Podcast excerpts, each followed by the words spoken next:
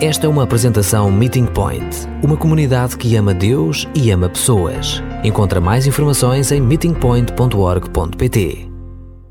Enquanto abrimos as nossas Bíblias, ou continuamos com elas abertas, ou o que quer que estejamos à mão, em Romanos 12, e vamos pensar um bocadinho nos primeiros três versículos, vamos primeiro orar.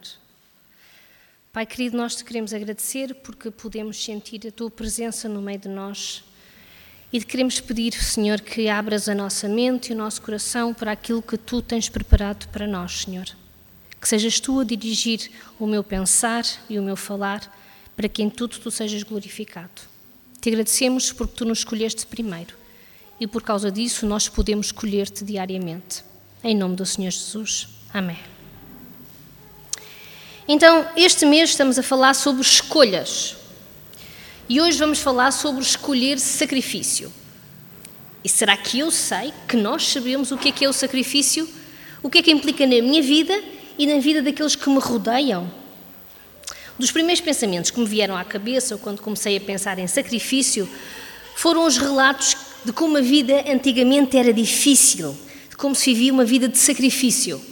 Lembro-me dos meus pais contarem-me, falarem-me dos meus avós e de como era uma vida de trabalho, sem grandes aventuras ou acontecimentos, uma vida satisfeita com o que tinham, mas sempre com sacrifício. Não sei se vocês têm esta mesma experiência que eu tenho, mas falava-se muito de uma vida com sacrifício. Para ser sincera, eu lembro-me de ser miúda e não perceber exatamente o que, é que era isto, uma vida com sacrifício.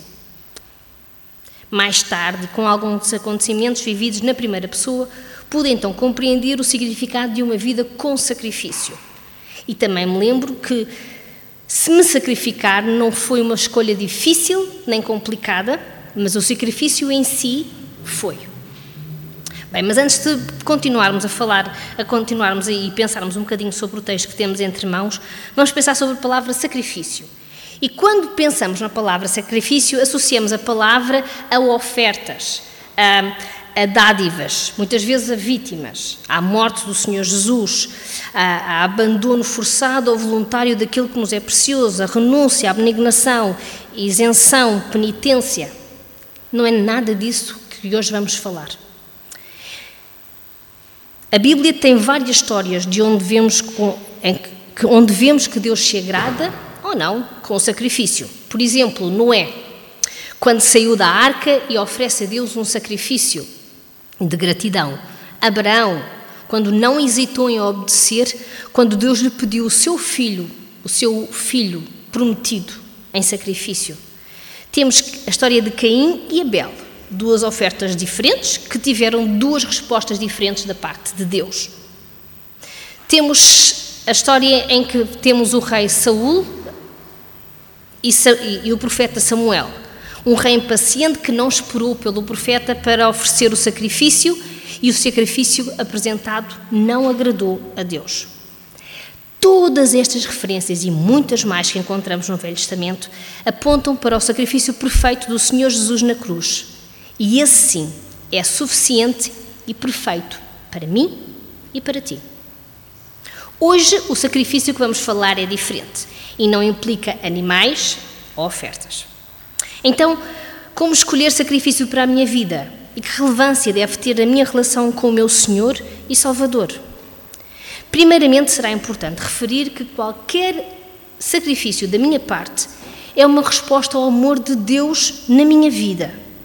E que sacrifício não implica penitência ou castigo ou mesmo compensação de alguma coisa.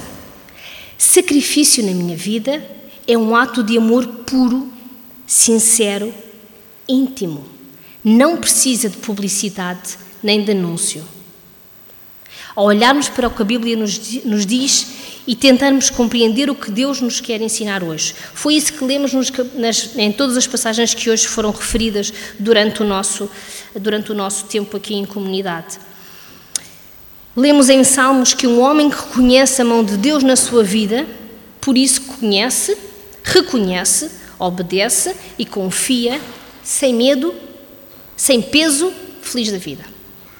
Compreende que a melhor oferta, o melhor sacrifício é uma vida segundo os mandamentos bíblicos. Sabemos que Deus não se agrada de sacrifícios ocos, que preencham agenda ou requisitos. Sinceridade e singeleza de coração devem estar sempre presentes no nosso dia a dia. Isso vimos em Salmo, no capítulo 40, no, no capítulo 40, no versículo 7, quando diz que Deus não exige sacrifícios para remissão, remissão de pecados. No capítulo, no Provérbios 15, que Deus recebe com agrado as preces dos justos, que ama os que procuram ser justos. E agora vamos olhar para a passagem de Romanos e vamos ver o que é que ela nos diz. E é importante, se calhar, salientar este facto que eu, enquanto estava a estudar, também achei bastante interessante, que era ah, o livro de Romanos é considerado um tratado doutrinário. É, é, é, ensino doutrinário e os primeiros 11 capítulos deste, deste livro é Paulo a, a dar teologia, doutrina pura, que é necessária para o conhecimento. E depois temos o capítulo 12, e o capítulo 12 vai pegar em tudo aquilo em que Paulo falou durante 11 capítulos e vai nos oferecer. Agora vamos lá pôr isto em prática? Então vamos ler outra vez. E eu vou ler a versão que tenho em mãos, que é o livro. E vamos novamente ler os, os versículos, os primeiros três versículos do capítulo 12 de Romanos, que diz assim: E assim, irmãos, peço-vos pelo amor de Deus que entreguem as vossas vidas a Deus, que elas sejam como um sacrifício vivo e santo o tipo de sacrifício que Ele aceitará. Quando pensamos em tudo o que fez por nós, será pedir muito? Não se conformem com os padrões e costumes deste mundo, mas sejam pessoas diferentes através da renovação da vossa maneira de pensar. Desta forma, conhecerão o que Deus deseja que façam e verão como a sua vontade é realmente boa, agradável e perfeita.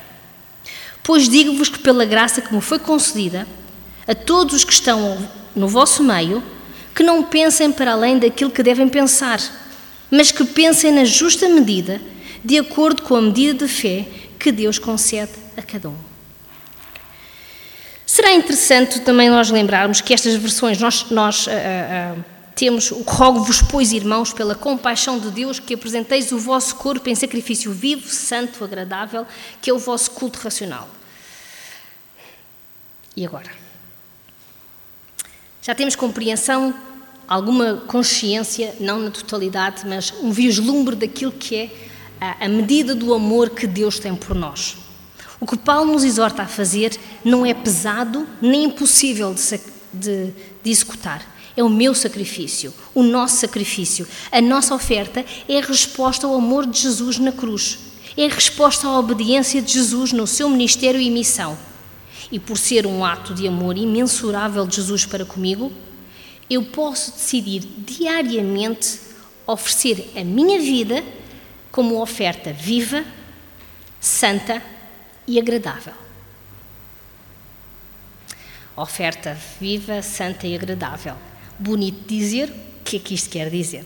ok? Como assim? Porquê que este, este versículo tem esta palavra viva? É muito em contrapartida ou para contrapor aquilo que o Velho Testamento apresenta. Normalmente os sacrifícios eram animais mortos. Nós estamos vivos, ok? Vivo, não morto como no Velho Testamento. É uma entrega voluntária, não forçada.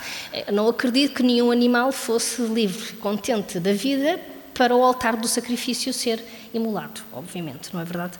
Então, é uma oferta voluntária da nossa parte, é santa e agradável porque a nossa vida e o nosso corpo não estão destinados à imundícia, ao pecado deste mundo, mas para sermos santos, tal como Deus, o nosso Pai, o é.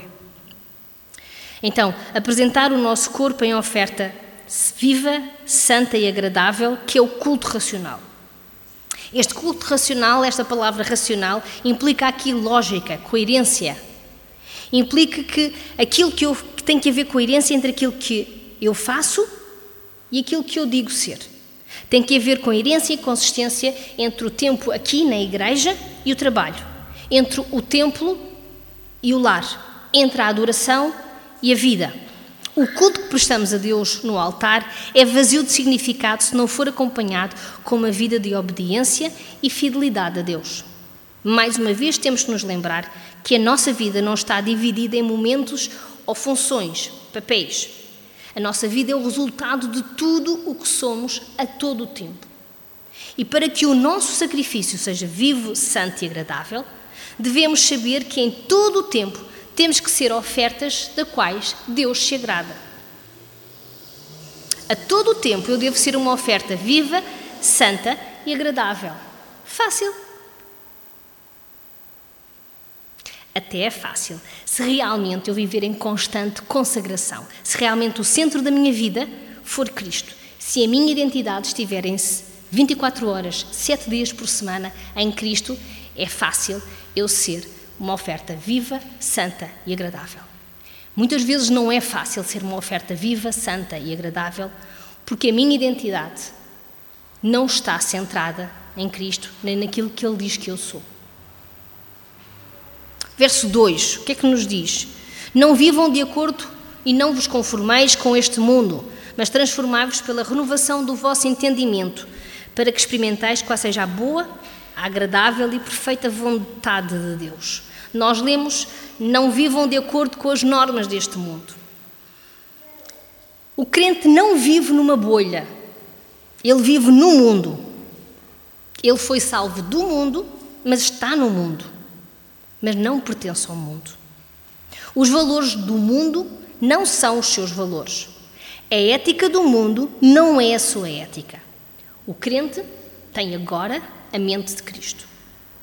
Conformar-me com o mundo é adaptar-me ao seu sistema, é abraçar aquilo que é relativo, aquilo que é inconstante. O mundo está sempre a mudar de acordo com as suas conveniências. Vemos que o que era errado ontem passou a ser verdade hoje. O que ontem não era permitido, hoje é aceite, sem tabu nem pudor. O mundo não tem um padrão absoluto de conduta.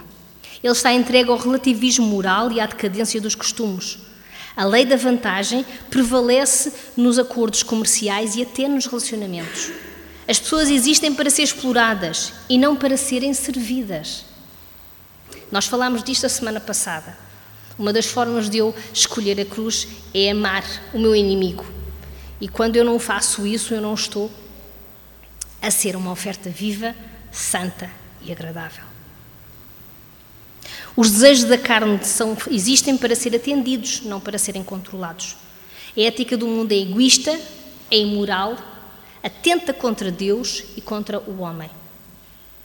Se queremos então experimentar na nossa vida a vontade de Deus, que é santa, agradável, ups, espera lá, que é santa, agradável e perfeita,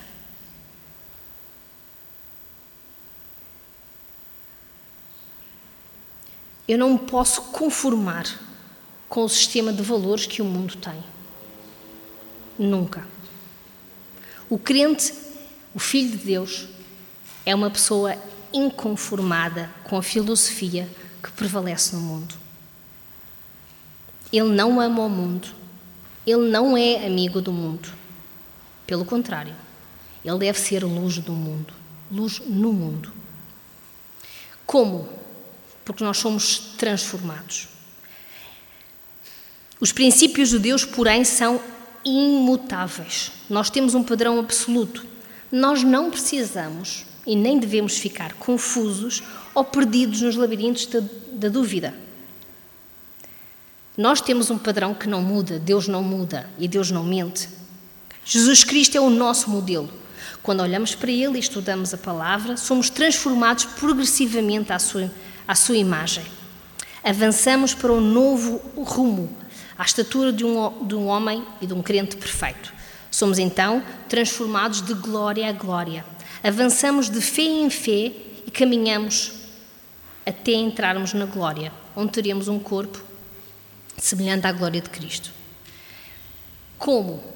A vontade de Deus não é conhecida por meios místicos, mas através de uma vida de consagração onde nos apresentamos a Deus, nos conformamos com o mundo e somos transformados pela renovação constante da nossa mente.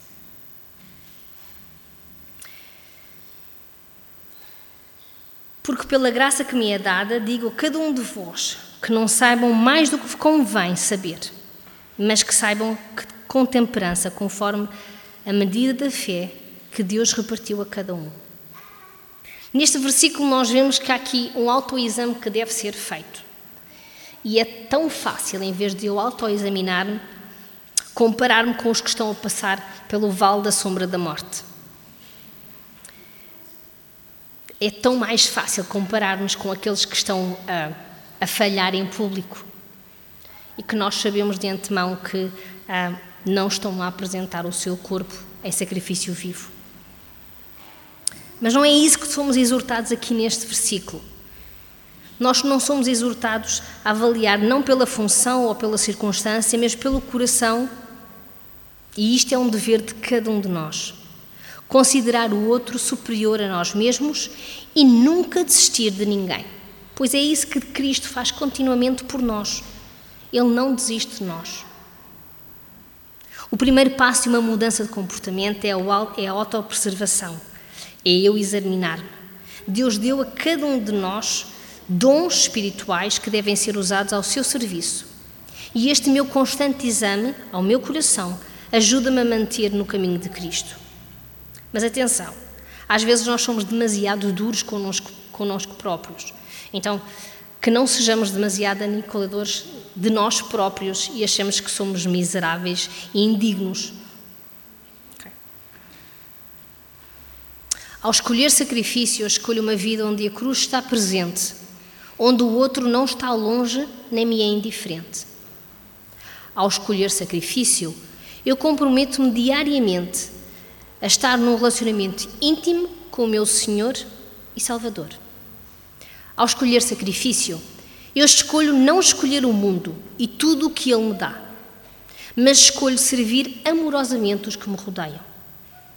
Ao escolher sacrifício, eu escolho ser transformada pela mente de Cristo através da comunhão com a palavra e aqui em comunidade. Ao escolher sacrifício, eu escolho amar o meu Deus, pois Ele continua a amar-me, mesmo quando eu não escolho bem ao escolher sacrifício, eu conheço a boa, agradável e perfeita vontade de Deus para a minha, para a minha vida. E nós? O que é que escolhemos hoje?